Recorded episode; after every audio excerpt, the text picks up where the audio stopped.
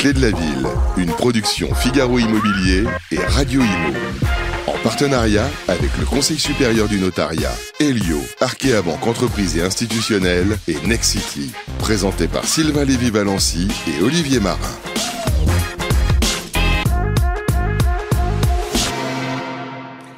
Quel bonheur, quel bonheur d'être ici. Bonjour à toutes et à tous. Merci d'être avec nous et bienvenue pour cette troisième saison, premier numéro de la troisième saison des Clés de la Ville. Et on ne pouvait pas faire mieux que d'être ici dans une ville merveilleuse. Nous sommes ici à Reims, une ville historique, une ville magnifique. On va vous proposer de la découvrir de façon un peu plus originale, peut-être plus intime. Et je suis toujours accompagné et je suis très heureux de renouveler cette saison avec lui. Olivier Marin, salut Olivier. Bonjour Sylvain, Figaro, très heureux Figaro Immobilier, vous êtes le rédacteur en chef, merci d'être avec nous. Euh, Olivier, cette première émission de cette troisième saison, alors on est très heureux, vous et moi, parce que euh, troisième saison, c'est symbolique aussi. On est très heureux d'être ici à Reims. Euh, Qu'est-ce qui nous attend, mon cher Olivier? Alors, sur le programme, ben, moi aussi, bien sûr, très heureux d'être ici euh, au nom de Figaro Immobilier pour démarrer cette troisième saison à Reims. Alors, quand même, on rappelle que la première étape, c'était Nantes. On a parcouru beaucoup de villes mener un tour de France tous les mois, Bordeaux, Lille, Lyon, Montpellier, Annecy, La Rochelle, Clermont-Ferrand, voilà, que de bons souvenirs. Et on démarre cette troisième saison avec un grand plaisir, avec toujours le même principe qui fonctionne et qui a fait ses preuves. On pose nos valises et l'on parle immobilier et logement bien sûr, mais aussi urbanisme, environnement, architecture, patrimoine. Et à travers notre émission, c'est l'occasion de montrer que la ville, elle bouge, elle se transforme. Il y a une identité, mais il y a aussi des nouvelles façons de vivre et d'habiter. On le verra donc à travers des reportages, des échanges et les témoignages en plateau de personnalités emblématiques, des acteurs de la fabrique de la ville.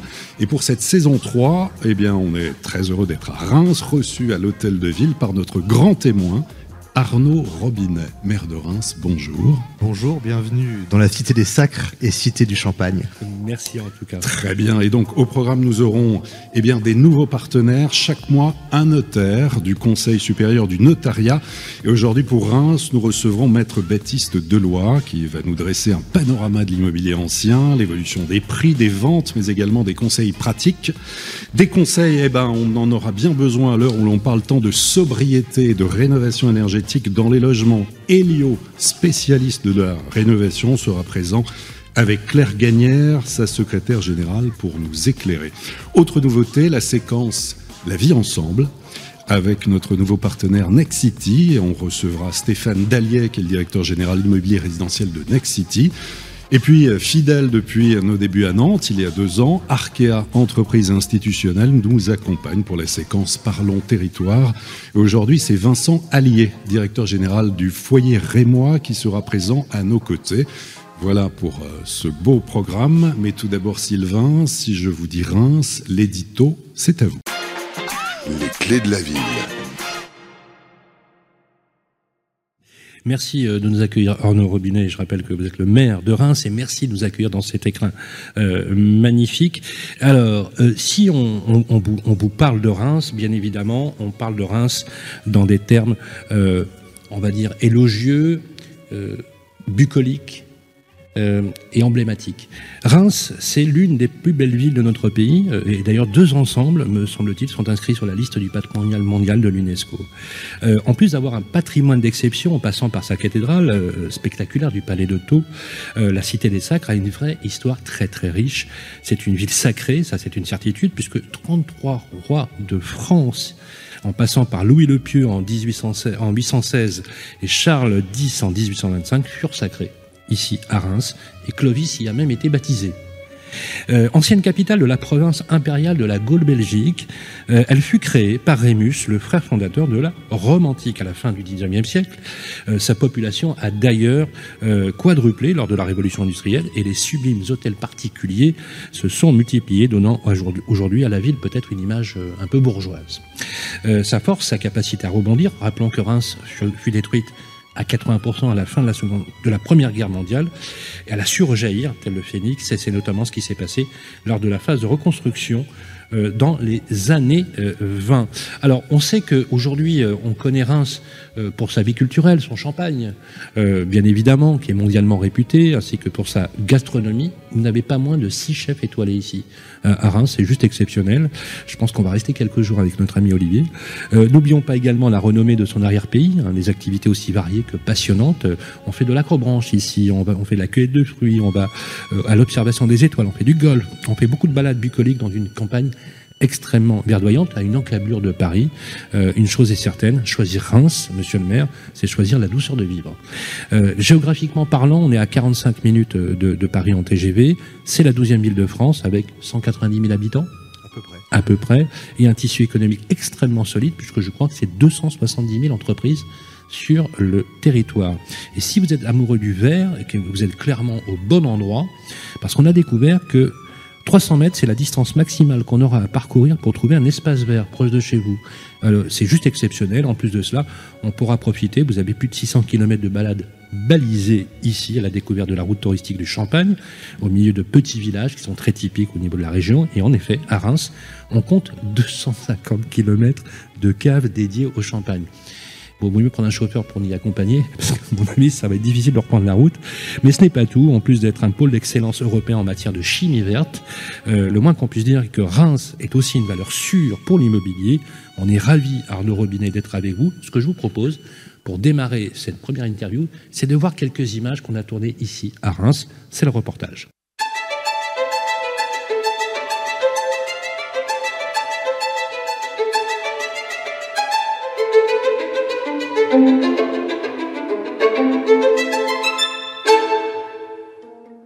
Son art de vivre, sa proximité avec la capitale, son tissu économique riche, la douzième ville de France, Reims, est surtout connue pour sa vie culturelle, son histoire impressionnante et bien sûr ses 250 km de caves dédiées au champagne.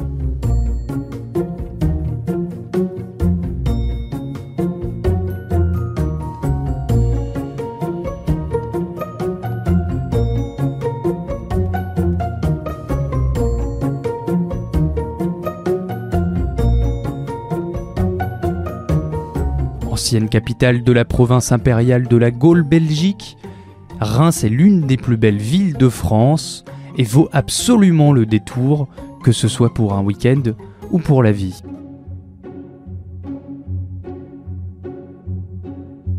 La cathédrale Notre-Dame de Reims est un incontournable, un joyau du patrimoine français. C'est l'édifice religieux qui dispose du plus grand nombre de statues au monde. Clovis y a même été baptisé en 496. Forte de son histoire, Reims est devenue petit à petit la cité des rois de France. Le palais du Tau est un autre incontournable. Il est connu pour son style gothique flamboyant le palais devient un monument national classé monument historique en 1907, en plus d'être classé patrimoine mondial par l'UNESCO en 1991.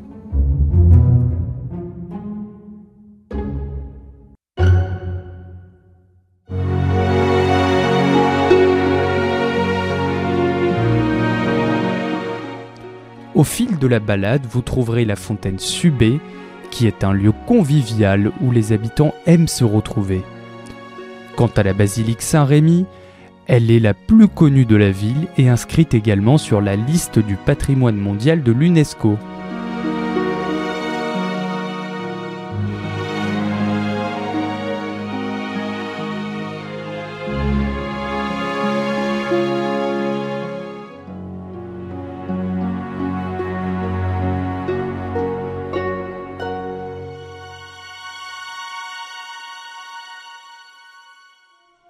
Terminons notre balade à la Villa Demoiselle, un indispensable pour déguster les meilleurs champagnes au monde, symbole éternel de cette ville mythique.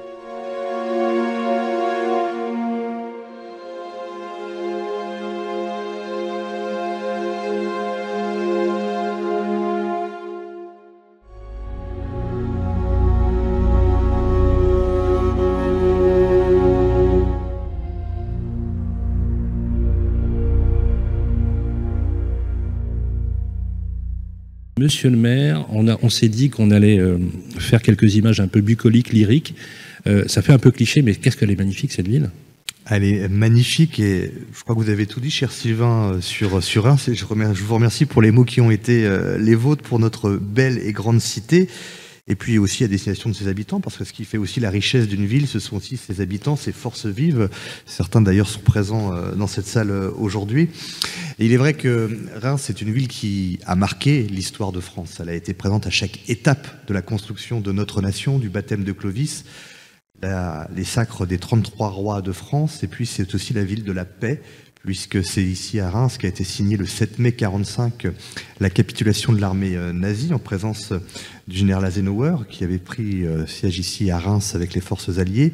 Et puis c'est aussi à Reims que s'est faite la construction européenne, puisque le 8 juillet 62, quelques mois avant le fameux traité de l'Élysée, c'est à Reims, dans notre cathédrale, mais également au sein de cet euh, hôtel de ville, que le général de Gaulle et le chancelier Konrad Adenauer ont scellé la réconciliation franco-allemande moteur bien sûr de la construction européenne et de l'Union euh, européenne. On a, on a vraiment l'impression, euh, quand on vient dans votre ville, euh, monsieur le maire, que d'une rupture avec la vie parisienne. Vous voyez, on a mis avec Olivier 45 minutes pour venir. Même pas 40 minutes. Ouais, 40 minutes. On est descendu du train et on avait eu l'impression presque de changer l'univers. Vous voyez, cette césure entre ces vraiment à une encablure. On peut dire même, euh, moi pour aller euh, à mon bureau, je mets 40 minutes. Je mets l'équivalent pour aller à Reims. D'ailleurs, ça peut peut-être me donner des idées euh, de villégiature. Est-ce que vous y tenez à ça, cette façon d'appréhender le territoire dans une proximité d'une mégalopole comme Paris? C'est ce qui fait d'ailleurs la spécificité de, ville et de cette ville et l'objectif qui est le mien avec l'équipe municipale qui m'entoure, c'est de toujours améliorer cette qualité de ville, cette qualité de vie. C'est vrai qu'on peut considérer Reims comme une ville à la campagne. Reims a tout d'une grande. Euh, elle n'a pas le statut de métropole. C'est une communauté urbaine de 143 euh, communes, une communauté urbaine rurale, bien évidemment. Et donc, c'est aussi intéressant de pouvoir créer des ponts, des liens entre l'urbanité et le rural. Reims est une ville, euh, je crois, la plus dense de France, pas loin de 190 000 euh, habitants, et qui, que l'on explique également de par son histoire et notamment la reconstruction post-Première Guerre mondiale. Et nous sommes très attachés à garder cette spécificité, cette qualité de ville, de ville à la campagne, euh, c'est vrai que c'est un atout. Alors certains, à une certaine époque, euh, la voyaient la proximité avec Paris comme, euh, je dirais, peut-être un, frein au développement de la ville. Moi, je pense qu'aujourd'hui, c'est un atout avec le TGV 48 de Paris, 30 minutes de Roissy-Charles de Gaulle. nous sommes un hub ô combien intéressant pour l'implantation d'entreprises dans des activités diverses et variées. Bien évidemment, l'économie de notre ville et du territoire repose sur l'agriculture et la viticulture, mais bien d'autres services, bien d'autres secteurs économiques sont en développement dans, notre ville. Alors justement, vous le disiez, l'attractivité d'une ville, c'est l'identité, c'est son histoire, mais c'est aussi la modernité. Il faut vraiment avoir ça en tête et l'adaptation aux nouveaux usages, aux attentes, aux besoins à la fois des habitants, bien sûr, mais aussi ceux de l'extérieur. Alors ça peut être des opérations de séduction ponctuelles, comme un travail de fond. Et dans un récent palmarès sur les villes les plus accueillantes pour les entreprises et les start-up, après Bordeaux, Lille et Paris, eh bien Reims, Reims est là. Reims se classe quatrième devant Rennes, devant Nantes, devant Lyon, devant Montpellier, Angers ou Strasbourg. Il y a quelques années, Reims était dans les dernières places. Comment on explique cette dynamique? Euh, C'est la récompense, j'imagine, d'un travail collectif. Bien évidemment. Alors, il y a plusieurs années, euh, un quotidien que je ne citerai pas. Allez-y, allez-y. le Figaro. comment Le Figaro avait qualifié de Reims, avait qualifié Reims la belle endormie. il y a longtemps. Il y a très longtemps. Mais vous savez, nous ici, les Rémois, on aime aussi parce qu'on doit prendre conscience de nos failles et de nos faiblesses. Parce que c'est la seule manière de pouvoir avancer, mais on aime bien être piqué au vif. Ah. Et il est vrai que non. Alors maintenant, c'est vrai que depuis 2014, euh, nous avons établi une façon de travailler. Euh, vous savez, ici, nous avons une notion qui nous est chère, c'est la notion d'assemblage, ce qui fait la spécificité du vin de champagne. Et l'assemblage, nous le déclinons également euh, dans notre façon de travailler, de faire avec l'ensemble des forces vives. On aime chasser en meute. Je considère qu'il n'y a pas que les responsables politiques, les exécutifs, que ce soit de la ville ou de la côté urbaine, qui euh, savent tout et qui peuvent tout faire. Non, nous devons travailler ensemble. Et le classement que vous venez de citer, je crois que c'est une belle récompense pour l'ensemble des acteurs et des forces vives du territoire que ce soit bien évidemment euh, le milieu économique, les chambres consulaires avec euh, lesquelles nous entretenons des, liens et des relations euh, très étroites, mais l'enseignement supérieur, l'enseignement supérieur, vraiment toutes celles et ceux qui contribuent à faire vivre cette ville au quotidien. Et c'est vrai que l'objectif qui est nôtre aujourd'hui est de renforcer l'attractivité de la ville d'un point de vue économique, résidentiel également. On aura l'occasion d'en parler quand on parlera d'urbanisme et, et, de logement. Et je crois que c'est notre spécificité, notre ADN, cette volonté de travailler ensemble, de chasser en meute et de tout mettre sur le collectif. Alors justement, on a parlé d'urbanisme, et, c'est l'objet des clés de la ville, de parler, comme le dit très souvent euh, Olivier, des, modes d'habiter, hein, vraiment des modes d'habiter, et d'urbanité. Moi j'ai beaucoup aimé le, fait que vous parliez d'urbanité, et d'ailleurs vous avez lancé des grands projets emblématiques. Alors on s'est fixé sur le projet qui est l'un des plus grands projets d'aménagement urbain national, c'est le site de la Surname qui est un projet euh, qui est un pari fou hein, au départ. C'est une reconversion d'une grande friche industrielle. Euh, il est considéré véritablement quelque chose d'emblématique. C'était courageux de le faire. Et je voudrais juste rappeler, sans faire de polémique euh, de base, de dire que c'est votre deuxième mandat, qu'au premier mandat sur lequel vous êtes présenté, vous étiez face à Dinazan et vous avez gagné au second tour. Et vous avez été réélu dans les projets que vous avez menés dans votre première mandature à 66% dès le premier tour. Ce qui démontre une chose, monsieur le maire, je voudrais qu'on mette l'accent aussi, c'est que vous êtes un maire bâtisseur et un maire réélu. Parce que souvent, on fustige les maires bâtisseurs comme étant des maires vaincus. Vous faites la preuve avec François Rebsamen qu'on est capable de bâtir une ville, d'avoir une vision et d'être réélu. Et pour cela, je voudrais qu'on vous applaudisse. Je, vous remercie. Parlez-nous du site de la CERNAM, c'est incroyable comme projet. Alors, je vous remercie parce que le résultat des élections, bien sûr, ça fait plaisir, mais c'est vraiment un travail d'équipe. Et euh, moi, je tiens à saluer, à rendre hommage à l'ensemble de l'équipe municipale, mais également aux équipes de la communauté urbaine, parce que nous travaillons main dans la main dans l'intérêt général du développement de ce territoire et de cette ville. Alors, le projet de la CERNAM, c'est vrai que c'était le projet emblématique du, premier mandat. Euh, une friche que tous les Rémois ont connu, une friche euh, de plus d'une vingtaine d'années où il n'y avait plus d'activité. Et divers projets avaient été euh, présentés par euh, mes prédécesseurs et lorsque je suis arrivé en 2014, on me présente le projet de la Cernam, on y installait on transféré un hypermarché. De suite, je me suis dit un hypermarché près des Halles du Boulingrin, près du marché. Ça, vous a pas plu. Hein, ça m'a pas plu. Et il y a eu un, vrai pari. En fait, vous, avez, vous les avez challengés, vous leur avez renvoyé votre copie. Et après, donc la SNCF étant propriétaire du, terrain, avait une promesse de vente avec un, acteur euh, immobilier. Et je me rappelle du 24 décembre 2014 à midi, lorsque je dis au, promoteur que la ville va faire jouer son, doigt, son droit de priorité pour euh, récupérer et acheter le terrain. C'était un véritable pari, parce que l'objectif était d'y installer euh, deux équipements majeurs pour euh, notre territoire, le complexe aqualudique et l'aréna. Concernant l'aréna, un véritable pari, parce que généralement, les villes construisent les arénas en dehors des villes. Et l'objectif était de dire, mais attendons, attention, parce que premièrement, on va urbaniser des terres agricoles, on va créer d'énormes parkings qui vont servir une fois tous les 15 jours. Et puis l'objectif pour moi était de dire, il faut qu'on puisse faire vivre le centre-ville, les restaurateurs, les bars et l'ensemble des commerces. Euh, parce que quand on va à l'extérieur, on prend sa voiture et puis une fois que le spectacle est terminé, on repart tranquillement chez soi. Et euh, l'Arena a ouvert en février euh, dernier. J'avoue que j'avais, j'avais un peu d'appréhension pour le premier concert de 9000 personnes et tout s'est bien passé. Et avoir un tel équipement en hyper centre-ville, c'est un véritable bonheur et un atout considérable pour l'attractivité de la ville et la vie de la ville. C'est une approche mixte, hein, monsieur le maire, avec du logement. Bien sûr. Du 186 logements. Du logement, du bureau, un hôtel en cours de, de construction. Et quand on regarde, et, je parle sous le contrôle de, spécialistes ici présents, de professionnels, c'est vrai qu'aménager 7 hectares en 6 ans, c'est un véritable exploit. Alors nous avons été accompagnés euh, par euh, François Leclerc, euh, urbaniste, qui nous a accompagnés dans ce projet Reims Grand Centre, qui comprend la partie Cernam, mais également les promenades qui ont été totalement, non pas rénovées, mais je dirais transformées pour le public rémois. Et, c'est vrai que ce, nouveau quartier qui a été créé en hyper-centre-ville est assez symbolique, je dirais, du Reims de demain. Même si aujourd'hui, et ce qui est normal en fonction de, l'actualité, et notamment de l'après-Covid, on se dit toujours, ah tiens, est-ce qu'on a bien raison de faire ceci, faire cela, etc. Mais tout cas, ce quartier existe aujourd'hui. Ça a été l'image du renouveau de Reims, de son attractivité, de son dynamisme. Parce que, comme le disait tout à l'heure Olivier Marin, certes, la ville est chargée d'histoire, mais la ville doit se tourner vers l'avenir et doit proposer des projets à l'ensemble des citoyens et des acteurs du monde économique et, euh, des investisseurs. Donc, on a vu pour euh, cette attractivité des territoires les, grands projets urbains, Port-Colbert, aussi Reims Grand Parc, et puis Reims euh, Grand Centre 2.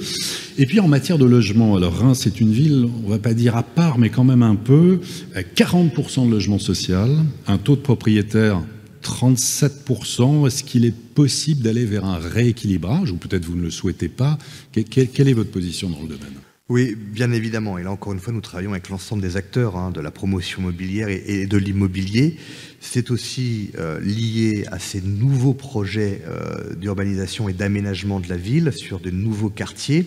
Ce qui était à une époque considéré comme un malheur avec la fermeture de, des usines, aujourd'hui, on peut le considérer comme, euh, je dirais, une, chance, la restructuration des friches industrielles qui vont nous permettre justement d'apporter, d'offrir aux Rémois, aux habitants du territoire, mais également à celles et ceux qui souhaitent quitter notamment la région parisienne, des logements qui répondent à leurs attentes notamment bien sûr dans le cadre de l'accession à la propriété, mais différentes euh, possibilités, différentes euh, possibilités bien sûr d'accéder à la propriété. Il y a aussi le travail fait avec les bailleurs sociaux dans l'accession sociale à la propriété, et puis l'accession à la propriété telle que nous la connaissons euh, classiquement. Est-ce que vous avez un souci entre la prolifération des locations touristiques saisonnières type Airbnb, le problème qui arrive souvent des logements vacants, de nombreux logements qui pourraient être sur le marché de la location, on va dire classique ou en meublé, en faveur des Rémois, on pense aux étudiants notamment, euh, ne le sont pas forcément. Quelle est l'ampleur du problème, s'il y en a un? Et est-ce que vous menez des actions spécifiques pour inverser la tendance et permettre d'avoir davantage de logements pour les habitants? Alors la question des Airbnb, qui était un sujet majeur pour euh, de nombreuses villes, nous l'avons eu à Reims, mais à, à moindre mesure, bien évidemment. Euh, Aujourd'hui, le Airbnb représente à peu près 10% des capacités euh, des chambres hôtelières euh, sur Reims. Euh, nous travaillons avec les copropriétés, nous avons pris des mesures en place pour limiter, notamment en nombre de jours, euh, la location de ces, de ces appartements. Hein, Combien de jours? C'est à peu près une centaine de jours, je crois, la, la législation. Comme, a... oui, 120 nuitées. 120 nuitées, c'est exactement. 120 nuitées. Mais on, à changer de statut. Voilà. Alors, je dirais pas qu'aujourd'hui, ça a un impact sur l'offre de logement en tel sur Reims. Ça a plutôt des impacts, sur la vie au quotidien, parce que lorsque euh, vous êtes en copropriété et que vous avez un des copropriétaire qui loue son appartement à Airbnb avec les autres résidents, ça crée quelques difficultés de cohabitation. Euh, mais aujourd'hui, ce que nous devons faire, c'est véritablement euh, offrir une offre de logement complémentaire, je dis pas supplémentaire, mais complémentaire à l'offre existante. Euh, je reviendrai pas sur les caractéristiques de la ville de Reims, ce qui en fait une spécificité au niveau euh, national, mais il est vrai que nous devons rééquilibrer cette offre de logement. C'est une nécessité pour l'avenir de la ville, pour son développement. Concernant les résidences étudiantes, c'est bien évidemment aussi un sujet. Euh, nous avons mené une étude sur euh, l'offre de logements étudiants euh, à Reims. Aujourd'hui, je crois qu'on répond aux attentes et aux besoins. Un habitant sur six est étudiant à Reims. Nous avons de grandes écoles, Sciences Po, Néoma, notre université, l'école de design également et bien d'autres établissements d'enseignement supérieur. Nous avons bien sûr le CRUS, nous avons également des résidences étudiantes et une nouvelle génération, et nous avons 71% des étudiants qui aussi habitent dans du diffus, donc chez euh, des propriétaires. Donc aujourd'hui en offre de logement, je dirais que pour les étudiants, nous sommes bien... Euh, pourvu, bien pour, bien pourvu, même si pas de je ne cache pas au que logement ici sur la ville de Reims. alors accès au logement, euh, on peut avoir un accès au logement, à une difficulté sur l'achat de certains biens. Euh, de par la destruction de la ville et de sa reconstruction, il est vrai que nous avons peut-être un déficit en pavillon ou en maison. Euh, et aujourd'hui, je parle encore une fois sous contrôle des professionnels ici présents, une maison qui est en vente, notamment dans le secteur recherché, centre-ville, mais d'autres secteurs qui aujourd'hui prennent de la valeur, ça part relativement euh, rapidement. Bien sûr. Et également dans le logement euh, social, il n'y a pas une journée où je ne suis pas sollicité, euh, et donc je transmets bien évidemment aux bailleurs concernés, de personnes qui souhaitent habiter dans des pavillons. Nous sommes peut-être en, en déficit, mais c'est un travail que, que nous menons. Un travail que nous menons de diverses manières, et notamment en ayant mis en place, ce que nous faisons actuellement en étant accompagnés, un- des cahiers de secteur. Parce que nous souhaitons aussi préserver l'identité des quartiers de la ville, et notamment ces faubourgs qui sont spécifiques de la reconstruction de la ville. Et donc, on souhaite plutôt aller vers de la maison individuelle, du pavillon ou des petits, des petits collectifs. Donc, il y a des cahiers de secteur, ce qui nous permet de travailler de façon micro sur les différents quartiers de notre ville. Je vous propose qu'on enchaîne justement dans le vif du sujet avec les opérateurs qui font le, territoire. Et nous allons démarrer tout de suite après avec la première séquence qui se rappelle la vie ensemble avec nos amis de Next City. Les clés de la ville, la vie ensemble avec Next City. La vie ensemble, c'est notre séquence, c'est notre première émission avec vous, Stéphane. Je rappelle que vous êtes le directeur général euh, d'immobilier résidentiel pour le groupe Next City. Euh, vous avez la particularité, Stéphane, si je peux me permettre, d'être un ensemblier urbain, un opérateur global. Et vous avez également une vue à 360 degrés. Tout d'abord, Stéphane Dallier, euh, ressenti du territoire et principaux items du territoire, si on peut dire les choses comme ça. Très bon ressenti, puisque le partenariat, parce que c'est toujours un partenariat avec une collectivité, il ne faut jamais l'oublier, dure depuis plus de 20 ans. Nous avons démarré une première construction sur Reims il y a 20 ans. Vous le disiez tout à l'heure, nous ne sommes pas qu'un promoteur, même si j'ai rien contre la profession de promoteur, bien au contraire. Euh, nous sommes un opérateur global d'immobilier. Ça veut dire quoi? Ça veut dire que nous, nous devons d'avoir une réponse à toutes les problématiques immobilière, que ce soit pour nos clients particuliers ou nos clients entreprises. Et pour ça, nous avons euh, deux actifs majeurs qui sont l'immobilier résidentiel d'un côté et l'immobilier d'entreprise de l'autre, mais avec dans l'immobilier résidentiel et aussi dans l'immobilier d'entreprise tous les métiers. La promotion immobilière, bien évidemment, que je représente, multimarque, neuf, réhabilitation, on fait un peu plus de 20 000 logements par an en France, mais aussi les services, puisque nous sommes syndic de copropriété. Sur la ville de Reims, nous avons à peu près 4500 lots en copropriété. Ah, nous faisons aussi de la gestion locative, nous en avons plus de 1100. Puis nous avons aussi tous les services liés des, euh, des exploitations, donc c'est-à-dire euh, les résidences étudiantes, euh, du co-living. je déplore de ne pas avoir de résidence étudiante à Reims, mais j'espère que ça va se résoudre un jour, puisque nous avons Studea chez Nexity, qui est un opérateur assez majeur de, des résidences étudiantes. Alors, vous avez, je voudrais qu'on, dans, dans, dans les j'ai le côté emblématique. Vous avez deux angles très intéressants parce que j'ai relevé. Vous avez deux opérations. Euh, vous devez la connaître, l'opération de Pont-Sardin. Euh, qui est un, la restauration d'un hôtel particulier, me semble-t-il, magnifique. Et euh, je crois en bordure ou en, en, accès de ville, vous avez un programme qui s'appelle l'éclat avec Édouard Denis. Exactement. Euh, et justement, c'est intéressant parce que on voit bien l'ADN du groupe Nexity parce qu'on a à la fois un immobilier d'exception. Hein. Pont-Sardin, c'est quand même magnifique, superbe réhabilitation. Et la réhabilitation, monsieur le maire, vous savez, la ville qui se bâtit sur elle-même, c'est aussi une nécessité. Et, euh, vous êtes très bien placé d'ailleurs euh, pour, le savoir, puisque vous êtes au cœur du réacteur. Et Stéphane Dallier, j'aime bien ce côté justement entre les deux, puisque sur le programme de l'éclat, on a de l'accession à la propriété traditionnelle sur un immobilier de belle et de bonne facture. On en a sur les deux. Euh, c'est pas parce qu'on fait de la réhabilitation que, euh, on ne, que ça n'est pas de l'accession.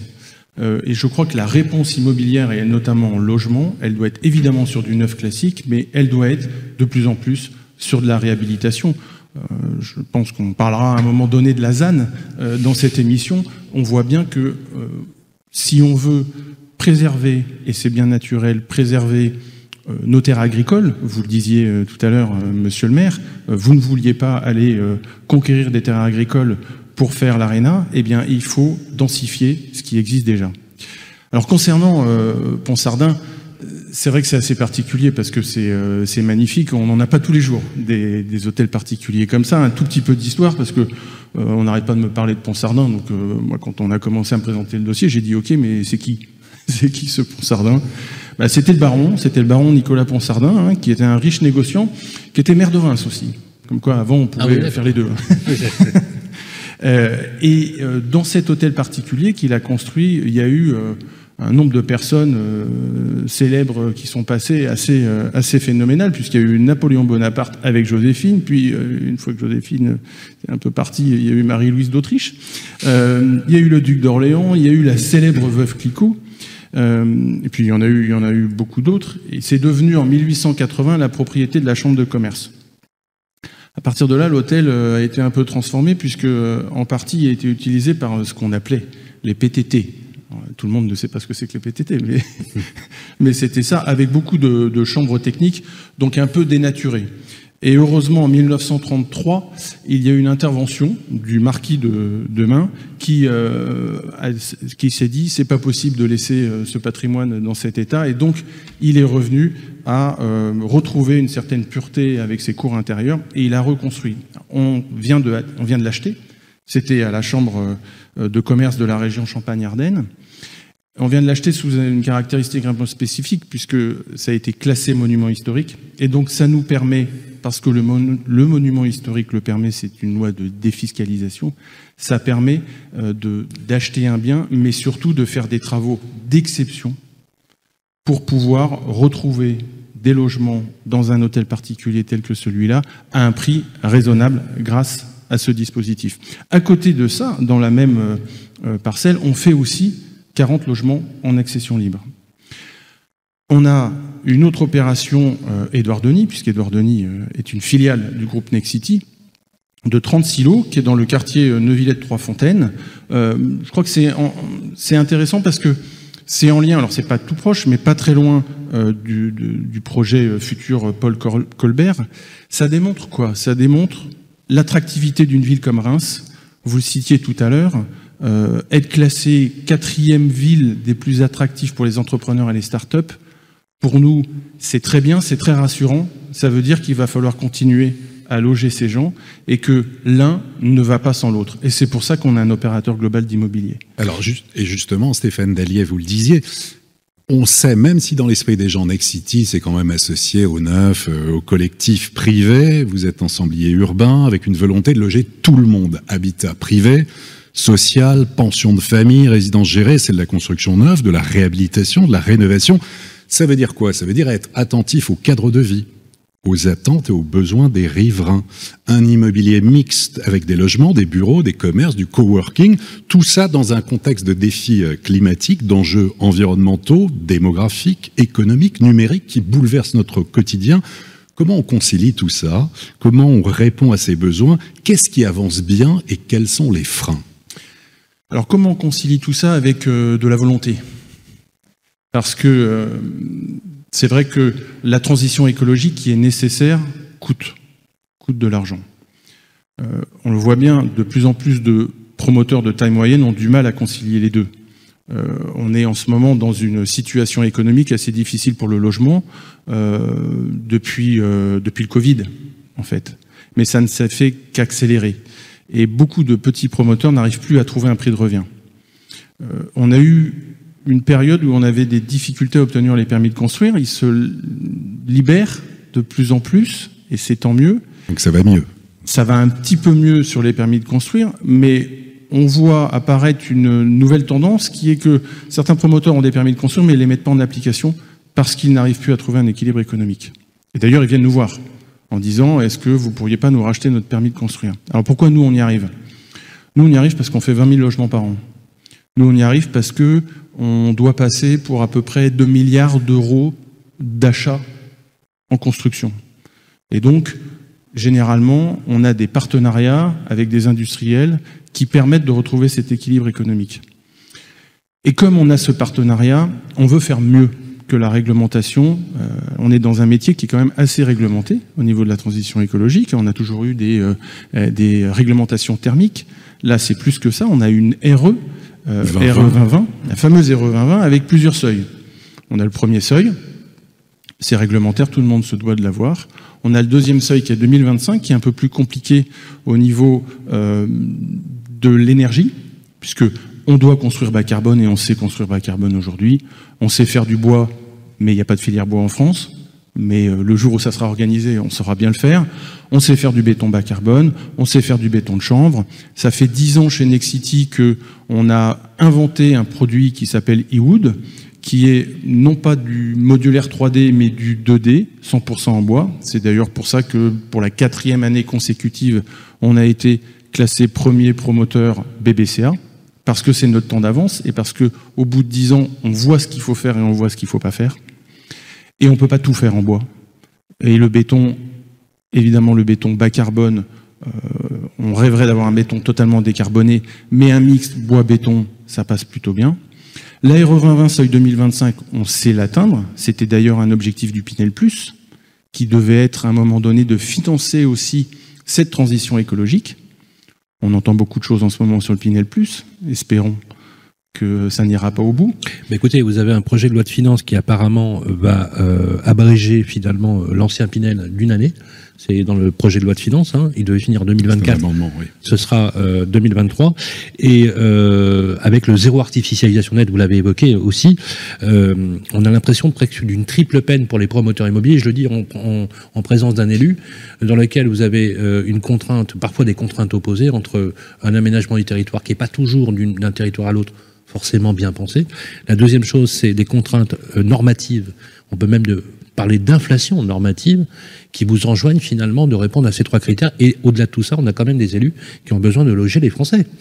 Parce que la question, non, Stéphane, monsieur, le maire, oui. monsieur le maire, voilà une réaction sur ce que dit, ce, que, ce que dit Stéphane est finalement très juste. Grâce à la puissance d'un groupe comme Nexity, vous avez la possibilité d'irriguer, ce que vous l'avez rappelé très justement.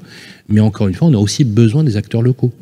Moi, je ne désespère pas que le ministre Christophe Béchu, euh, non pas revienne, mais en tout cas euh, allège cette fameuse euh, loi ZAN qui va poser des difficultés, bien évidemment, pour les centres urbains d'une part, mais surtout aussi pour gérer les communes rurales. Euh, il va falloir euh, prioritairement, bien sûr, remplir les fameuses dents creuses dans certaines communes, euh, mais derrière aussi, c'est également la vie d'une commune, d'un village qui va en pâtir. À un moment, on parle de désert en milieu rural. Si vous ne pouvez plus construire pour accueillir des habitants des logements et des logements, derrière, c'est parfois les écoles, ce sont les commerces et les services qui vont en, en pâtir. Alors, bien évidemment, il y a aussi une notion aujourd'hui qu'on doit prendre en compte, c'est la question des mobilités, des déplacements.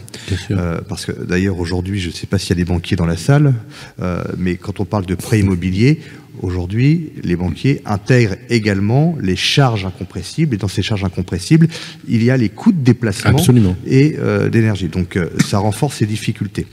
Alors, concernant une ville comme Reims, bien évidemment, aujourd'hui, on a plusieurs euh, difficultés. Alors, la ville ne peut plus s'étendre en tant que telle. On doit donc densifier la ville. Nous avons nos fameuses friches industrielles qui euh, sont en phase de reconversion, mais on a d'autres critères parfois qui nous, euh, nous limitent. Nous sommes certes dans une ville historique avec un patrimoine remarquable, et nous avons parfois les contraintes des architectes des bâtiments de France quand on veut aménager, lorsqu'on veut construire, lorsqu'on parle de hauteur et Ouais, autres. et oui, c'est ça le truc. Et c'est parfois un peu euh, compliqué. Merci beaucoup, euh, Stéphane Dallier. Applaudissements pour Stéphane Dallier. Merci. Voilà, la vie ensemble, notre séquence. Je rappelle, euh, Stéphane, que vous êtes le directeur général euh, pour Nexity Immobilier Résidentiel. On se retrouve le mois prochain puisque vous allez nous accompagner pour tout ce Tour de France. On va parler bien maintenant. D'ailleurs, on va parler bien avec un S, avec euh, Maître Baptiste Deloy. C'est notre prochaine séquence. À tout de suite. Les clés de la ville, parlons bien avec le Conseil supérieur du notariat. Se parlons bien avec nos partenaires pour cette saison, les notaires de France, le Conseil supérieur du notariat. La parole est à vous, Olivier. Eh bien voilà, on va parler immobilier ancien, on va parler concrètement. On est très heureux d'avoir euh, ici Maître Baptiste Deloy. Bonjour Maître. Bonjour à tous. Voilà, avec vous, on va, on va voir effectivement, on va décrypter ce marché de l'immobilier ancien à Reims avec tout d'abord peut-être trois chiffres clés. Le premier, c'est 7000, comme 7000 euros, c'est l'écart de prix au mètre carré entre Reims Centre et Paris.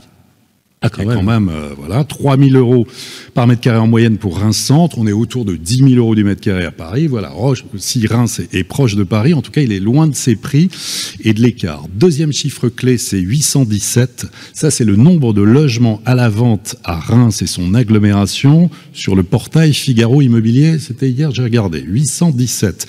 Et troisième chiffre clé, c'est 12, comme 12 euros, prix moyen au mètre carré d'une location à Reims. Voilà. Comment se porte ce marché immobilier rémois Maître.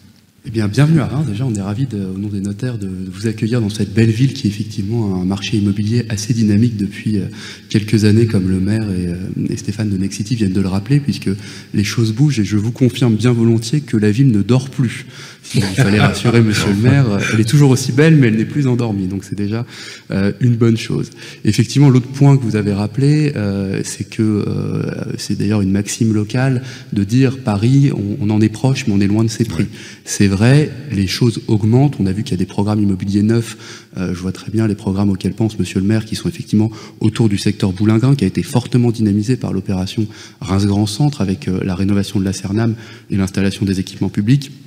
C'est des prestations de grande qualité, avec des très belles vues sur la cathédrale ou d'autres bâtiments de Reims. Et effectivement, on arrive à des prix qui sont euh, devenus très très hauts. Donc euh, on va voir ensemble dans les chiffres plus précisément, mais il y a une belle évolution euh, du marché sur le neuf et qui du coup tire vers le haut clairement le marché de l'ancien et le marché de la rénovation de l'ancien.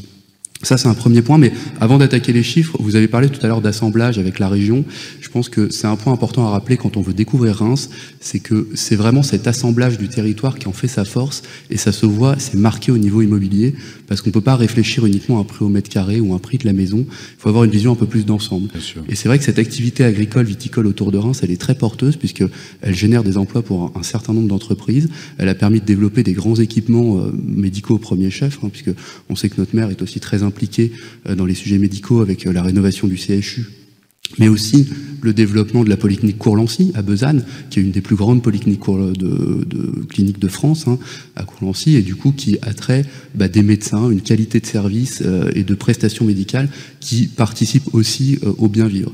Donc toute cette synergie avec les acteurs, j'ai envie de dire normaux de l'immobilier, qui sont les marchands de biens, les promoteurs, les investisseurs, fait que le marché se porte très très bien et les chiffres qui ont été annoncés tout à l'heure par vous, donc ces augmentations de plus de 25% en un peu plus de deux ans sont effectivement confirmés par les chiffres que nous, on détient euh, par le Conseil supérieur du notariat et par la Chambre euh, des notaires locales, euh, dont j'assure la vice-présidence. Donc tout ça se porte bien, on est à plus de 25% d'augmentation en deux ans.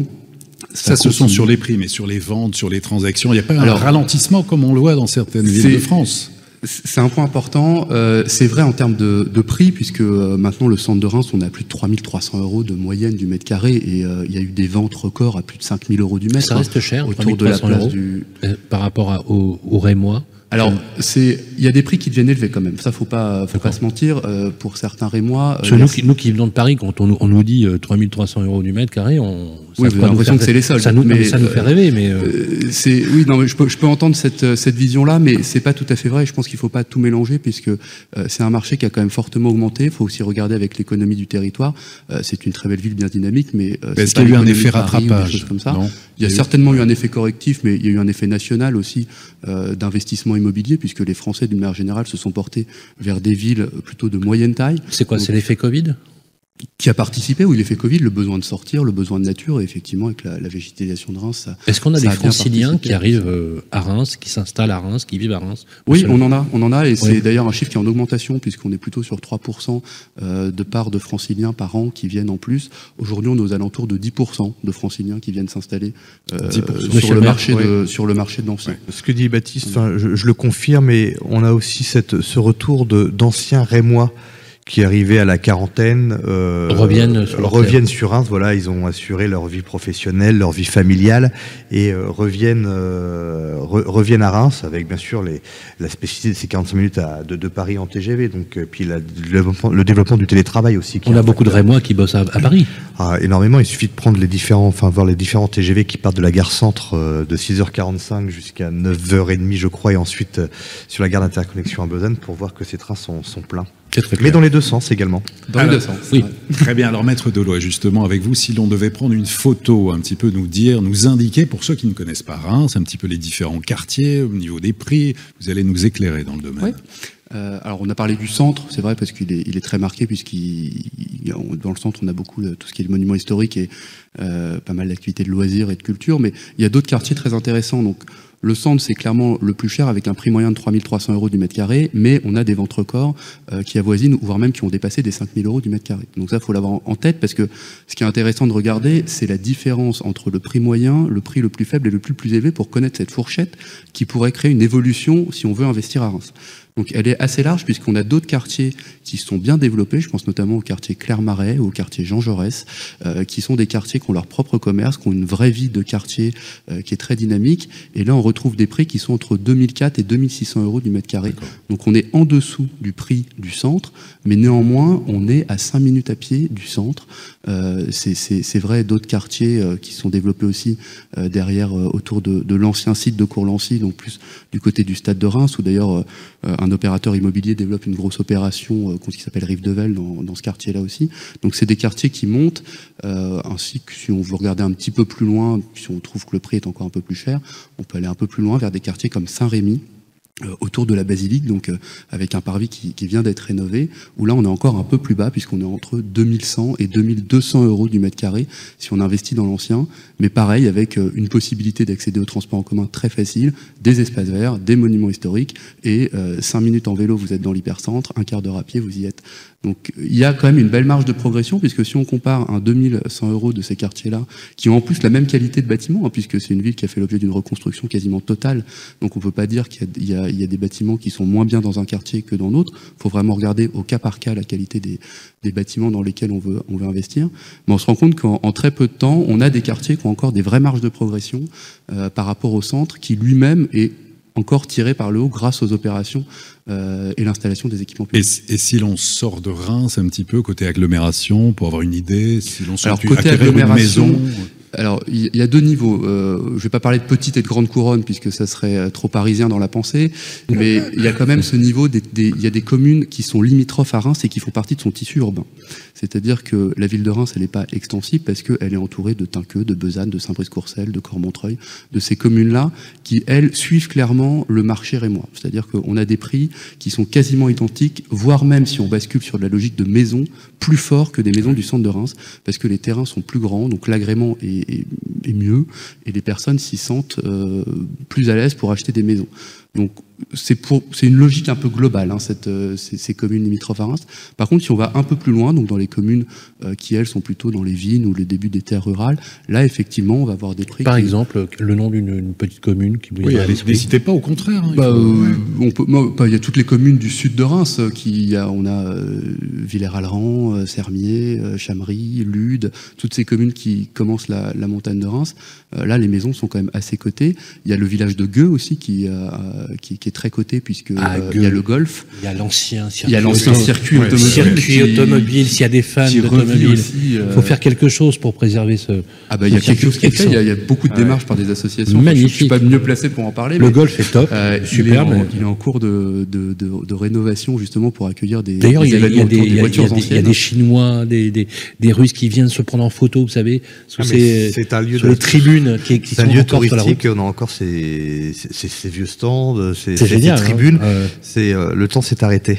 Ouais, c'est Monsieur, Monsieur le maire, juste pour revenir, votre regard, vous, justement, sur l'évolution de ce marché immobilier dans le privé, dans l'ancien, à Reims non, mais on a vu cette é évolution, ça c'est indéniable depuis euh, maintenant 2-3 ans. Et alors, on parle toujours bien sûr de, de l'effet Covid. Après, euh, je pense qu'il faut être aussi prudent sur cet effet, euh, sur cet effet Covid et sur ses répercussions, ses conséquences sur le moyen et, et long terme. Euh, nous, on avait aussi une, une, observation lorsque nous sommes arrivés à la tête de, de la ville et, de la communauté urbaine, enfin de, de la communauté d'agglomération à l'époque, c'est qu'on voyait qu'un grand nombre de, de jeunes couples partaient euh, vers l'extérieur et allaient se loger ou, euh, ou enfin, je veux dire, étaient dans l'objectif d'acquérir dans des communes qui allaient parfois au-delà euh, du territoire rémois, mais Bien également sûr. dans le sud euh, des Ardennes. Et donc l'objectif était de dire mais comment on peut les, re les retenir sur le territoire? Donc on avait mis en place des dispositifs d'aide à l'acquisition, à la propriété, euh, mais qu'on a dû faire évoluer lorsque la communauté urbaine s'est agrandie. On est passé de 16 communes à 143 communes, ah, oui, oui. parce qu'en fait pour la ville de Reims, on continuait peut-être à ce moment-là à, à, aider ces jeunes couples à aller euh, s'installer à 20, 25 ou 30 kilomètres euh, de Reims. Donc aujourd'hui, c'est bien sûr toute la réflexion que nous menons avec l'ensemble des professionnels rééquilibrage de l'offre de logement, mais aussi faciliter l'accession dans Reims, mais également dans, la couronne, la première couronne. Euh, Baptiste a cité les communes de Tinqueux, de Cormontreuil, de Saint-Brice, euh, de Besanne, qui, je ne doute pas, dans quelques années feront une belle grande commune, une commune nouvelle. Non, ça c'est un petit, un, petit, un petit message à mes collègues maires. Non, en fait, ça non, mais un pourquoi grand Reims, pourquoi Non, pas mais parce qu'en fait, vous savez, aujourd'hui, on ne raisonne- on doit plus raisonner en termes de frontières administratives en- en- entre communes. Bien sûr. Euh, quand on parle de l'ancien district de Reims, c'est-à-dire les communes que ce soit Tinqueux, Bétheny, Cormontreuil, Besançon, Saint-Brice-Courcelles, Reims, euh, nous avons les mêmes problématiques euh, en termes de mobilité, de transport, surtout en termes de logement. Euh, Aujourd'hui, lorsque vous habitez Tinqueux, vous êtes extérieur, vous habitez Reims. Euh, mais il y a ces mêmes problématiques de logement, d'acquisition de, de logements et, et même en termes de, de logements sociaux. Bon, merci beaucoup. Merci, Maître Maître Lebrun. Lebrun. Merci. Voilà, je rappelle, vous êtes secrétaire. Les clés de la ville, parlons territoire, avec Arkea Banque, entreprise et institutionnelle. Vincent Allier, vous avez la particularité d'être donc le directeur général du foyer Rémois. Et moi, je voulais vous poser cette question. On en a parlé hors antenne quand on a préparé euh, la séquence. Euh, L'analyse un peu spécifique de la ville qui a un parc absolument incroyable. On peut pas dire, pour le coup, on, peut le dire dans cette, ville. On peut pas dire, euh, à l'instar de la ville comme Neuilly-sur-Seine, par exemple, où je posais exactement la même question à Jean-Christophe Fromentin. On peut pas dire que vous manquez de logements sociaux. Oui, en effet, Monsieur le maire l'a évoqué tout à l'heure, on est une ville un peu particulière avec plus de 45% de logements sociaux. Et pour le compte euh, du foyer Rémois, euh, nous, c'est 22 000 logements hein, que représente le foyer Rémois aujourd'hui euh, sur la Marne. sur euh, Reims Alors- Intramuros. Alors, 20 000 dans la Marne et 13 000 sur Reims. D'accord. Voilà, pour resituer, sachant qu'on est un bailleur social euh, qui existe sur Reims depuis euh, une centaine d'années. Donc on est un bailleur historique et un partenaire historique de, de la ville de Reims. Donc c'est vrai que c'est une particularité euh, du territoire d'avoir tous ces logements sociaux. Est-ce qu'on peut trouver facilement du logement social à Reims? Est-ce qu'on y a accès facilement? Alors, Bah, Facilement, En peut-être pas, mais... Oui et non. En fait, Ah. Le problème, c'est pas forcément, c'est le produit qu'on propose. C'est-à-dire qu'aujourd'hui, euh, on l'a évoqué euh, tout à l'heure, il y a de la demande euh, pour du logement social euh, sur un, ça, il n'y a, pas de doute. Euh, le fait est, c'est qu'on n'a pas forcément le produit qui répond à la demande. Je vous prends un exemple très simple. Aujourd'hui, dans le patrimoine du foyer et moi, nous avons la cité jardin du, du chemin vert, euh, qui, est, qui est classée euh, à l'UNESCO. Elle est magnifique, cette cité. 600 logements. Euh, j'ai 7000 demandes sur, euh, sur ces logements, Ah, vache. sachant que j'ai à peu près 10 locataires, 15 locataires qui partent par an. Donc si vous voulez, En fait, on est tellement bien... Dans... Non, c'est vrai. faut dire alors, que il- parce que c'est du logement individualisé, Ah bah oui, parce qu'il bah y a oui. des espaces verts, parce que la ville par ailleurs a tout aménagé euh, l'ensemble des, euh, des accès, parce que c'est un bel endroit pour bien vivre. Et il y a une forte demande sur ces Et très accessible, parce que ça coûte pas très cher. Bah, non, c'est pas très cher au niveau loyer. C'est à combien du mètre carré, là, grosso modo, si on peut dire En locatif? Ouais. Alors, ça dépend après des, euh, des différents, euh, des différents. Faisons une moyenne pour se donner une idée. agréments donnés. Ouais, je sais pas, on doit avoir des maisons à 500, 600 euros grand max en locatif. Mais je vais venir à Reims, bon, c'est pas possible. Je suis pas sûr que vous rentriez dans les critères. Oui, alors attention, il y, a des, il y a des- quand même des critères de. Monsieur le maire a raison de le préciser, il y a des critères de revenus et euh, de composition familiale aussi. Non, mais je me, posais, je me proposais tout à l'heure de passer dans le public, justement, euh, pour les enfants du personnel. Non, non, je plaisante. Euh, non, non, mais c'est c'est juste exceptionnel. Euh, ça, ça veut dire qu'en fait, quand vous dites, c'est important ce que vous dites, parce que dans le logement social, finalement, on, on- on peut choisir. Enfin, quelque part, il y, a des, il, y a des, il y a des sujets autour de. Est-ce que vous avez, par exemple, des tours de grande hauteur? Est-ce que vous avez des, des Ouais. cités? Est-ce que ça aussi, c'est aussi On a des grands un peu rejeté? On a quelque des- part ouais. par les nouveaux usages et les modes d'habiter On peut le comprendre. hein. Ouais, c'est ça. On a des grands ensembles. On parlait tout à l'heure du quartier Europe, mais on peut parler aussi du quartier Croix-Rouge qui a fait l'objet euh, via DNPNRU euh, de grandes rénovations, parce qu'on a aussi un vrai sujet. Enfin, il faut être honnête, et ça c'est le rôle du bailleur, c'est de rénover son parc. Mais qu'est-ce qu'ils vont devenir ces, ces grands ensembles? Est-ce qu'ils sont appelés finalement à, à- à être euh, finalement soit déconstruits comme certains hein, d'ailleurs Action Logement a mené euh, en, en banlieue parisienne, on a d'ailleurs assisté à la déconstruction. Alors je dis pas destruction, hein, je dis déconstruction. Vous avez compris le, le wording euh, pour justement essayer de rendre ça plus agréable en termes de vie. C'est exactement ça. C'est ce qu'on fait ça sur le, le- le quartier Croix-Rouge, euh, pour le coup, où, en tout cas, sur le patrimoine du foyer et moi, c'est plus de 650 logements qui vont être démolis, détruits, déconstruits. C'est génial. Moi je trouve ça super. À la fois, alors, il y a- il y a- c'est intéressant parce que le produit, de toute façon, a été obsolète. On, on crée aussi, on dédensifie euh, des, euh, des territoires qui étaient quand même, enfin, Monsieur le maire l'a signalé tout à l'heure, très denses. Donc, on amène aussi, un- bah, on va- il y a des parcs qui sont en projet, des équipements aussi sur lesquels on, on travaille avec la collectivité pour ramener aussi du service, pour ramener du commerce, pour ramener de l'activité. Et donc, voilà, c'est un travail qu'on fait en partenariat, mais on est obligé aujourd'hui. euh, Mais de aussi des réfléchir communs, euh, des communs verts, des îlots de fraîcheur, euh, comme le rappelait Arnaud Robinet, des, une mobilité plus douce, plus apaisée, pour rendre plus vivables ces quartiers. Exactement. On a le tram, enfin, je prends toujours Croix-Rouge, on a le tramway qui arrive, on a Oui. des. Euh, Arnaud Robinet Non, mais le quartier Croix-Rouge euh, est un quartier qui aujourd'hui n'est plus en périphérie de la ville. C'est-à-dire qu'il est c'est un quartier qui est à équidistance de la gare d'interconnexion euh, Besanne, Champagnard TGV, Mmh. et la gare Centre. Donc c'est un quartier qui est en pleine restructuration et je dirais qui, qui écrit une nouvelle page de son histoire. Et comme le disait Vincent Allier, l'objectif est de dédensifier euh, ce quartier. Et donc nous avons, nous, une une particularité, encore une fois, une dérogation comme la ville de Saint-Denis d'ailleurs dans le cadre de la rénovation urbaine. Euh, ce n'est plus, ce n'est pas un logement construit, un logement détruit, un logement reconstruit, c'est que nous détruisons, je crois à peu près sur la totalité, 1600 logements sociaux sur Reims pour justement toujours rééquilibrer cette offre de logement. Mais c'est un quartier qui est en pleine évolution et depuis le premier plan de rénovation euh, urbain a, et se, se, métamorphose. Mais comme d'autres quartiers, on pense au quartier Orgeval, on pense au quartier Europe, au quartier Châtillon, qui lui a une autre spécificité, il est monobailleur. Oui. Euh, voilà. Mais, euh, mais c'est des quartiers qui avaient la réputation, pardonnez-moi, mais vous le savez, un peu repoussoir hein, de l'extérieur quand on arrive ces grands ensembles, ça donne pas envie. Mais, oui. la possibilité que, que, que vous avez, je, je, salue cette action de déconstruire, c'est pour refaire un, un, un, espace. Vous êtes d'accord, Monsieur le Maire, que ce que vous souhaitez, c'est avoir un espace apaisé, harmonieux, inscrit, vous l'avez rappelé, dans la ville. Dans Et la souvent, ville. on, on, c'était un, presque un, phénomène de relégation sociale. Non, mais moi, Des- je, je salue le, le- le travail des, des- des bailleurs sociaux parce qu'ils font un travail remarquable et, et je le dis, parfois on a aussi facilité à, à critiquer ou euh, euh, à montrer du doigt parfois ce qui va pas, mais ça, ça fait partie de nos échanges pour qu'on puisse avancer ensemble, mais ils font un travail remarquable euh, et pas forcément évident. Euh, et pas toujours facile parce qu'ils nous accompagnent en termes d'aménagement, euh, d'urbanisme, en termes de sécurité également parce que c'est aussi un devoir et nous le devons bien sûr à l'ensemble des, habitants de, tous les quartiers euh, de notre ville.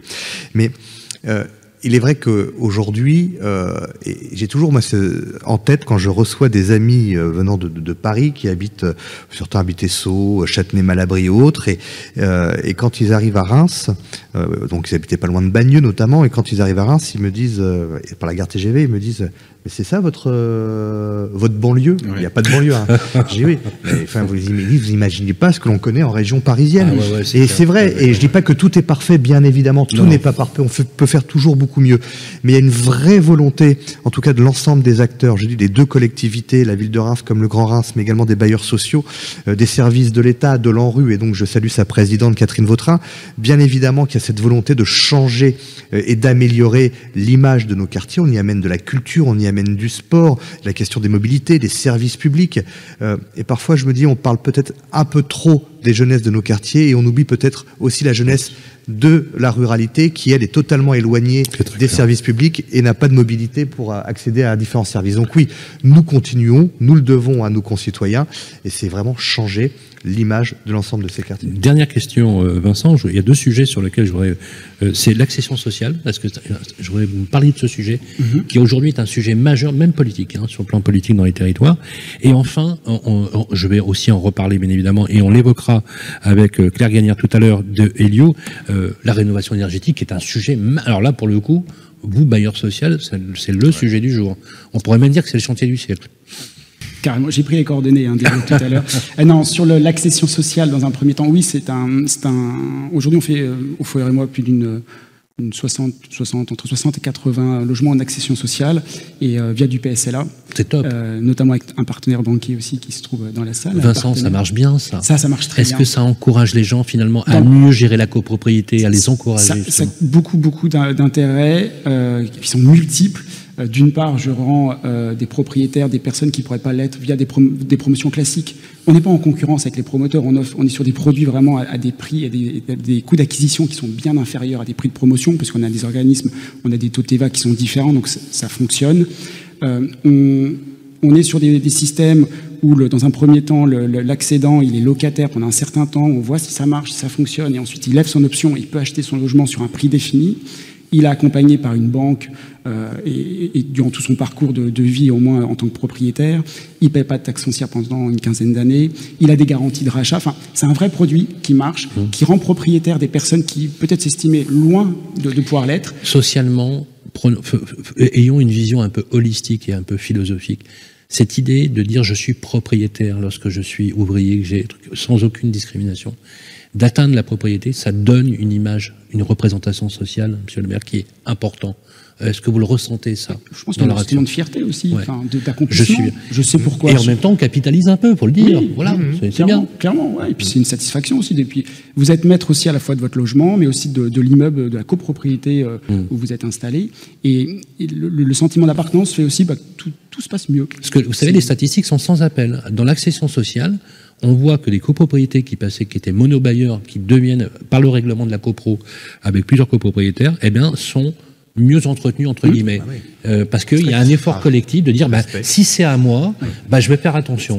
Voilà. C'est pas l'autre qui va gérer, c'est exactement. C'est la communauté. Et ça, vous le percevez, ça, Vincent Clairement, oui. Clairement. Mmh. Et donc, euh, enfin, en tout cas, en lien avec la collectivité, on propose beaucoup de, projets euh, sous ce type de, fonctionnement en PSLA, en, en, accession sociale, et, ça marche très bien.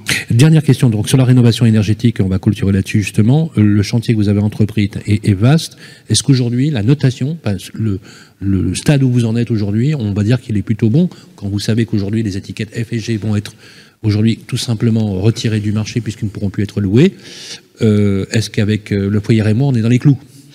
Alors ça va être un enjeu majeur pour les, euh, les 15 prochaines années, ça c'est une certitude. Aujourd'hui on a des, gros chantiers de, réhabilitation thermique et acoustique sur, sur un, sur notre patrimoine, notamment sur les gros collectifs où d'ailleurs c'est plus facile à faire que sur du diffus, où là on a des vraies complexités de coûts de travaux par rapport des fois au, coût du bien. Euh, aujourd'hui, de toute façon, les clients nous le demandent. Hein. Euh, au-delà du loyer, qui peut paraître assez accessible au niveau du logement social. La problématique aujourd'hui, c'est les charges. On sait tous que les charges ont fortement augmenté, donc on a un rôle, nous, énorme, une responsabilité forte à diminuer ces charges, et ces charges-là se feront par la non-consommation euh, de, de, ces, euh, de cette énergie. Et donc on y travaille beaucoup, on a sur Europe des, rénovations en cours, on en a d'autres qu'on va lancer. C'est très coûteux, mm. mais aussi, encore une fois, j'en reviens à votre première question par rapport à la vacance, c'est que si moi, aujourd'hui, je propose un produit adapté euh, aux normes actuelles avec des extérieurs, c'est ce qu'on essaye de faire, on rapporte des balcons et avec une bonne isolation qui fait que les, les charges de, du bâtiment, du, de l'appartement sont faibles. Très sincèrement, j'aurais tout gagné. Merci beaucoup Vincent Allier. Applaudissements pour Vincent Allier, le foyer Rémois, directeur général. On a besoin on a besoin du logement social dans ce pays, bien évidemment. Et on va passer à la partie importante de notre émission, puisqu'on va parler de rénovation énergétique, avec euh, rien de moins qu'un des leaders de la rénovation énergétique, c'est le groupe Helio, qu'on retrouve dans quelques instants. Les clés de la ville, bien mieux, avec Helio. Claire Gagnard, bonjour. Bonjour. Vous êtes secrétaire générale pour le groupe Helio et on va mhm. parler avec vous d'un sujet majeur. On en a parlé d'ailleurs, c'est en liminaire finalement dans toute l'émission, sujet de la rénovation énergétique et c'est notre ami Olivier Marin qui lance la première question. Oui, alors sujet majeur, hein, rénovation énergétique évidemment. On a besoin d'expertise, on a besoin de transparence, on a besoin de confiance, on a besoin de fiabilité aussi, et c'est très important. Claire Gagnard, vous êtes secrétaire générale du groupe Helio, spécialiste multisecteur de l'efficacité énergétique. On va voir avec vous justement cette rénovation énergétique, mais tout d'abord Helio pour expliquer un petit peu qu'est-ce que c'est qu'Helio. Alors, Helio, on est le grand euh, spécialiste et pionnier des économies d'énergie. Et pour faire un peu le, parallèle avec euh, la Champagne et le vigneron, on est finalement euh, aussi euh, un acteur qui fait de l'assemblage. En fait, on met différents acteurs ensemble pour rénover des bâtiments, rénover des logements, rénover des habitations, rénover des hôpitaux. Et, et, bref, on rénove tout dans l'objectif, bien sûr, de réduire la consommation énergétique de permettre euh, aux particuliers d'habiter dans des maisons plus confortables, euh, de réduire toujours donc leur, leur, leur facture énergétique et, et, bien sûr de diminuer l'empreinte l'empreinte carbone. Très bien, ça on va le voir. Quelques données sur le parc de logement, justement, à vous avez quelques données. Alors nous, ce qu'on a identifié, c'est effectivement qu'il y a euh, euh, une grosse part de résidentiel, euh, de logements, de logements sociaux, mais également une partie importante au niveau industriel. Et nous, Elio, on est aussi spécialisé en fait dans tout ce qui est processus en fait pour réduire les économies d'énergie sur un parc qui peut être un parc industriel. On a eu une expérience ici à Reims avec une entreprise de produits capillaires euh, qui s'appelle Parachimie si je ne me trompe pas, ou Parchimie C'est Pétrolane. Pétrolane, en fait, voilà, Pétrolane, tout à fait, où on a mis en place différentes actions euh, qui leur ont permis en fait de réduire de plus de 15% leur facture énergétique. Donc c'est des, des, indicateurs hein, de suivi de performance énergétique, c'est euh, de transformer certains moteurs électrifiés, voilà, et puis de mettre en place des systèmes de contrôle de tout ce qui est électricité, chauffage. Donc on a plusieurs cas où on peut aujourd'hui réduire drastiquement la consommation énergétique, notamment dans le secteur industriel. Et alors justement à Reims, est-ce qu'il y a des efforts particuliers à faire en matière de parc de logement et de rénovation énergétique? Ben Oui, puisqu'on a parlé donc d'un tiers de passoires énergétiques, donc euh, oui, il y a des efforts. Considérable, hein, c'est considérable. D'ailleurs, on le voit dans l'infographie, euh, effectivement, euh, y a, ce sont des, enjeux majeurs. Est-ce que vous avez, dans les sondages que vous avez faits, vous avez l'impression que les, particuliers, vous savez, souvent, ils, disent c'est pas lisible, c'est compliqué, les aides, comment ça fonctionne? Est-ce qu'il y a une prise de ah, bah conscience déjà bah, Nous, on a, on a, on a une équipe qui justement répond à toutes ces demandes et ces questions, en fait, parce qu'il y a le fait de dire je vais me lancer dans une rénovation énergétique, et puis après, il y a combien ça va me coûter, euh, à qui à qui je vais faire confiance pour faire ces travaux parce que quand on fait des travaux dans une maison, euh, on fait rentrer euh, un, deux, trois artisans qui parfois se coordonnent pas vraiment et puis on vit quand même dans cet habitat. C'est rare quand même qu'on peut partir s'installer pendant un mois, deux mois dans une autre maison et laisser sa maison en ah travaux. oui, c'est bien le problème. C'est quand même euh, compliqué. Euh, ou alors il faut avoir des moyens considérables. Donc, euh, donc toutes ces questions que se pose le particulier, il nous les pose. Et puis nous, on se positionne là comme on leur dit, on va être votre interlocuteur, votre interlocuteur unique. On va s'occuper de l'audit de votre maison, on va vous faire les conseils, on va vous dire voilà, vous, vous dépensez tant aujourd'hui, voilà ce que vous allez gagner si vous faites tel type de travaux. Donc c'est tout l'accompagnement. C'est tout l'accompagnement. On vous met en relation avec les bons artisans. Vous allez jusqu'à l'assistance à la maîtrise d'ouvrage Exactement. et, moi, ce que j'aime bien, c'est votre façon de, de, coordonner, parce que moi, je pense que vous allez même plus loin dans votre. Je pense que vous êtes passé de la maîtrise d'ouvrage à la maîtrise du usage. Vous, avez, vous, allez bien dans ce sens-là, et je trouve ça remarquable. Est-ce que ça facilite la vie de vos clients, justement? Bah, Complètement, complètement, parce qu'en fait, ils ne s'adressent qu'à seul interlocuteur. Voilà. C'est pas eux qui doivent faire à la fois euh, l'architecte, le coordinateur de travaux, vérifier au final que les travaux ont bien été faits correctement, et puis surtout, on les accompagne sur cette partie financement, c'est-à-dire que dès le départ, on leur dit si vous changez euh, de système de chauffage, mhm. si vous isolez par l'extérieur et, si vous faites encore un autre poste de travaux, eh bien euh, oui, ça va peut-être vous coûter tant. On va prendre un exemple concret que je oui, tout à l'heure, comme ça, ça va a une infographie d'ailleurs sur, le, J'ai une petite infographie, effectivement. Donc on va prendre un couple avec un enfant. Je vais prendre euh, typiquement, vous savez, on, a aujourd'hui des, des, ménages, on les a catégorisés par des couleurs hein, sur le sur les aides. Donc euh, c'est un exemple qu'on peut retrouver à Reims, par exemple. Hein, ah, complètement, complètement. Avec un revenu annuel de, on va dire 26 827 euros, on est très précis, une surface habitable de 150 mètres carrés donc c'est un ménage catégorie bleue, hein, puisqu'on a, on a quatre types de, couleurs, quatre types de, revenus. Et le système de chauffage, c'est le gaz. Donc leur maison, c'est typiquement étiquette D. Et on va faire en sorte de les faire passer en étiquette B. Donc qu'est-ce qu'on fait comme type de travaux? On fait isolation des combles perdus, la VMC de type hydro B, et on installe une pompe à chaleur. Donc tout ça, le montant des travaux, c'est 29 500 euros. Ah oui, quand même quand même. on, avait, on avait effectivement. Quand on voit les revenus du, du, foyer, c'est sûr que. C'est ah énorme. Eh c'est énorme. C'est une, année de revenus, une année de revenus. On avait calculé d'ailleurs sur la ville de Reims que le, montant des travaux pour une résidence euh, à peu près de, ce même euh, style, c'est 35 000 euros, hmm. hein, à peu près. Donc on est, ah on est dans, les, dans les chiffres. Euh, donc 29 500 euros, mais en termes d'aide, euh, on apporte aujourd'hui à peu près 20 211 euros. Entre ma prime rénov et il y a l'aide dont vous avez parlé. Alors il y a ma prime, il y a ma prime rénov euh, à hauteur de 14 750 mmh. euros. Euh, il y a les primes certificats d'économie d'énergie, donc ça c'est notre métier en fait. C'est un dispositif un privé. Est-ce que la ville de Reims fait quelque chose Oui, il y a la prime Grand Reims de 2000 euros plus 1000 euros supplémentaires pour le changement d'un équipement chauffage très émissif au profit d'un mode de chauffage bas carbone. Voilà. Donc tout ça cumulé, il n'y a pas plus incitatif que ça. Ça permet de se lancer dans ces travaux. Mm. Et, nous, ce qu'on fait également, c'est qu'on est garant vraiment du versement de ces aides, parce que le particulier, effectivement, quand il signe son devis, il faut qu'il soit sûr qu'à la fin, il va bien se retrouver le reste à avec charge, ses le reste à charge, il faut le financer, on est d'accord? Oui. ouais. Comment, il a- on finance le reste à charge de vos clients? Bah, Aujourd'hui, on leur euh, propose, voilà, soit on leur propose des banques partenaires avec, Ah, avec lesquelles Vous allez jusqu'à proposer Tout à du- fait, d'accord. ouais, des plans de financement. ouais, Donc vous pourriez même monter le dossier de financement en disant voilà, envoyez-moi et faire l'interface quelque part? On pourrait. Vous Mais, pourriez, ouais, d'accord, ouais, ok. Donc ça, ça euh, Alors, surtout dans le cadre de grosses rénovations globales, on va dire, où là les montants sont encore plus importants, euh, on peut également les accompagner sur un plan de. Un commentaire, euh, c'est très incitatif quand on voit le volume. Donc, si j'ai compris, finalement, les deux tiers sont pris en charge quasiment. euh, Dans- dans- dans le produit. de cette, euh, rénovation, Parce que 29 000 euros, c'est un, c'est- c'est C'est un, un re- un revenu. euh, Dans le contexte, le oui, oui. contexte actuel. C'est une année de revenu, là, par rapport au foyer. Par rapport à l'exemple qui nous a été donné, c'est une Mhm. année de revenus. Donc, euh, Oui. on peut comprendre que pour un grand nombre de nos concitoyens, c'est compliqué, difficile de se lancer euh, dans, un, dans ce type de, de chantier, mais on le voit bien également avec l'ensemble de la- des accompagnements, des aides, des différentes collectivités, Mhm. strates et autres, que l'on peut y arriver et on peut véritablement. Est-ce qu'on est à la hauteur des enjeux, selon vous?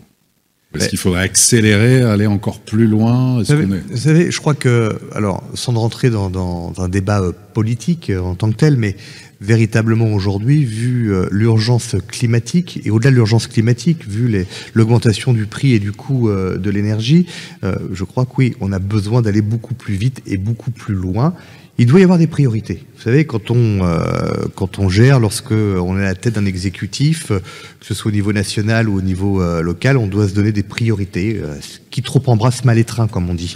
Et donc, ça va être une priorité majeure. Donc oui, il faut aller plus vite, et aussi bien pour les logements, mais également pour les bâtiments publics. Il faut être très clair, il faut le savoir, il faut savoir le dire. Autre cas concret, Claire. Alors l'autre cas concret qu'on avait décidé d'évoquer aujourd'hui, c'est euh, ben, le cas d'une rénovation dans une copropriété, justement. Euh, Gros, gros sujet. hein. Gros sujet. Une copropriété de, datant donc de 1975 qui a un bâtiment et 48 logements, euh, une surface habitable de 2516 mètres carrés et un système de chauffage électrique individuel. Donc là, on est typiquement dans l'étiquette F et notre objectif, euh, c'est effectivement au moins de passer à une étiquette E. Alors le type de travaux qu'on peut réaliser, donc après audit, discussion effectivement avec euh, les copropriétaires, les syndics de copro. Nous, on accompagne, hein, on va dans les syndics, avec le, le Bien sûr, syndic bien sûr. pour expliquer Et vous présentez même en AG les projets. Tout à fait. euh, oui, Ouais, absolument. ouais, ouais. D'accord. Euh, ça permet de répondre à toutes les questions et d'aider le. D'ailleurs, ma prime a été étendue, me semble-t-il, il, y a- il y a copros. deux ans sur les à l'échelle de la copropriété. Donc là, c'est isolation des murs par l'extérieur, isolation de la toiture terrasse, isolation en sous-face des sols sur le local non chauffé, remplacement des menuiseries et mise en place d'une VMC collective. Donc voilà, donc on, on- toute cette série de travaux, attention, montant total des travaux, 600 318, euh, 600 638 000 pardon, euros.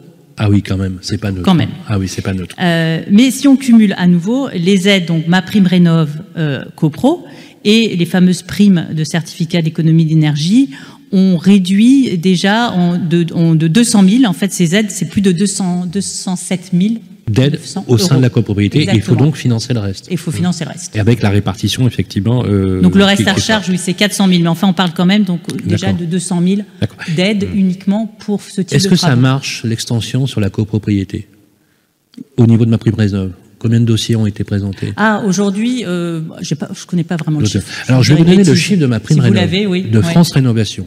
Ah, Eh sur ben, les copros Oui, eh ben, Ah. il est catastrophique. C'est 180 dossiers qui ont été présentés. Oui, c'est une catastrophe. 180, monsieur le maire. Non, mais bien 180.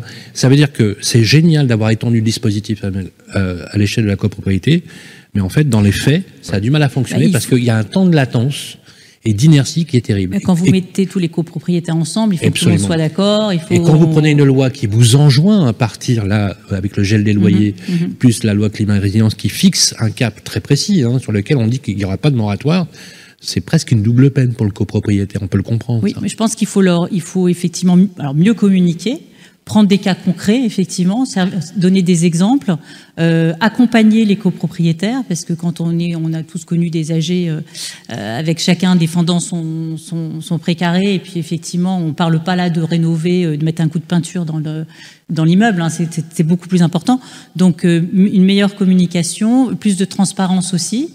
Euh, il faut aussi trouver, on n'en a pas parlé, mais il faut également trouver euh, les bons artisans qui vont accompagner Eh oui, mmh, euh, bien faire ces travaux.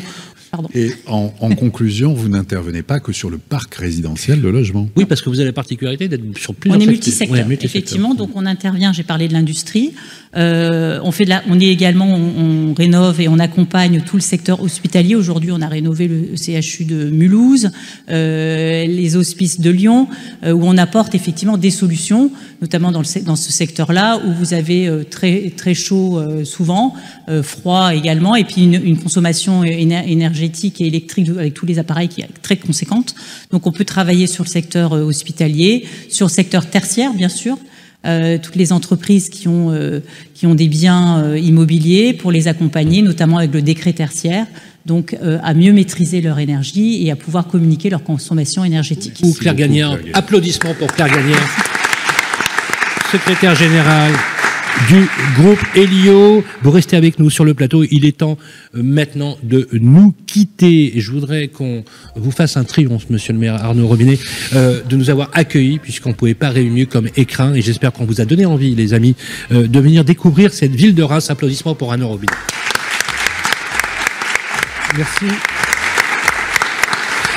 Voilà, après quelques petites péripéties euh, d'organisation de l'émission, notamment pour cause de travaux euh, de proximité, nécessaires d'ailleurs, je voudrais qu'on remercie bien sûr euh, notre ami Lorenzo Alexandre à l'équipe technique qui a fait un travail remarquable, nous mis du Figaro Immobilier également, ceux aussi de Radio Imo qui sont à Paris. merci aussi à vos équipes qui nous ont accueillis avec beaucoup, beaucoup de gentillesse. Olivier, prochain rendez-vous. Prochain rendez-vous. Quand même demander peut-être un mot de conclusion, monsieur le maire. Non mais merci. Merci euh, à vous d'avoir choisi Reims et merci à l'ensemble des euh, témoins, des professionnels qui euh, ont participé à cette émission. Et moi, j'en profite pour bah, lancer un appel, bien évidemment, à toutes celles et ceux qui nous écoutent. Venez découvrir ou redécouvrir notre belle cité des Sacres et du Champagne et son territoire, sa communauté urbaine. Nous sommes une ville qui se veut de plus en plus attractive et d'ailleurs, j'en profite pour confirmer que la ville de Reims est bien candidate pour l'obtention du label de capitale européenne de la culture en 2028. Pourquoi? Parce que justement, c'est aussi cette notion d'assemblage et notamment de créer des ponts et des liens entre nos quartiers, entre l'urbain et le rural. Et euh, je crois que le logement, l'immobilier, l'urbanisme et l'aménagement en sont les plus beaux symboles. Très bien, parfait. Merci beaucoup. Prochain rendez-vous le 17 novembre, nous serons à Nice. Et puis le 15 décembre à Strasbourg. Et puis on attaquera l'année 2023 avec Amiens en janvier. Et puis Le Havre, Tours, Lorient, Nîmes, Angers et Annemasse au mois de juillet. Voilà pour ce beau programme qui était venir des clés de la ville. Merci Olivier, merci, à, à toutes et à tous. Prenez soin de vous et on se retrouve le mois prochain. Salut.